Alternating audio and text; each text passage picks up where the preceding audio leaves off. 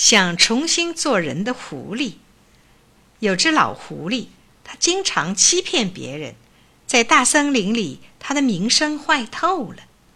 这只狐狸一心想恢复名誉，使大家改变对它的看法。为了表示决心，它刮去胡须，忍着疼痛割掉了尾巴。这天，老狐狸昂着头在森林里走，眼睛咕溜溜的朝四下看。兔子见了它，掉头就走；小鹿见了它，也远远的离开它。乌鸦碰见了它，正想飞走，狐狸急忙点着头说：“乌鸦小姐，请别走啊！我准备脱胎换骨，重新做人呢。您瞧，我的胡须也刮了。”尾巴也割掉了。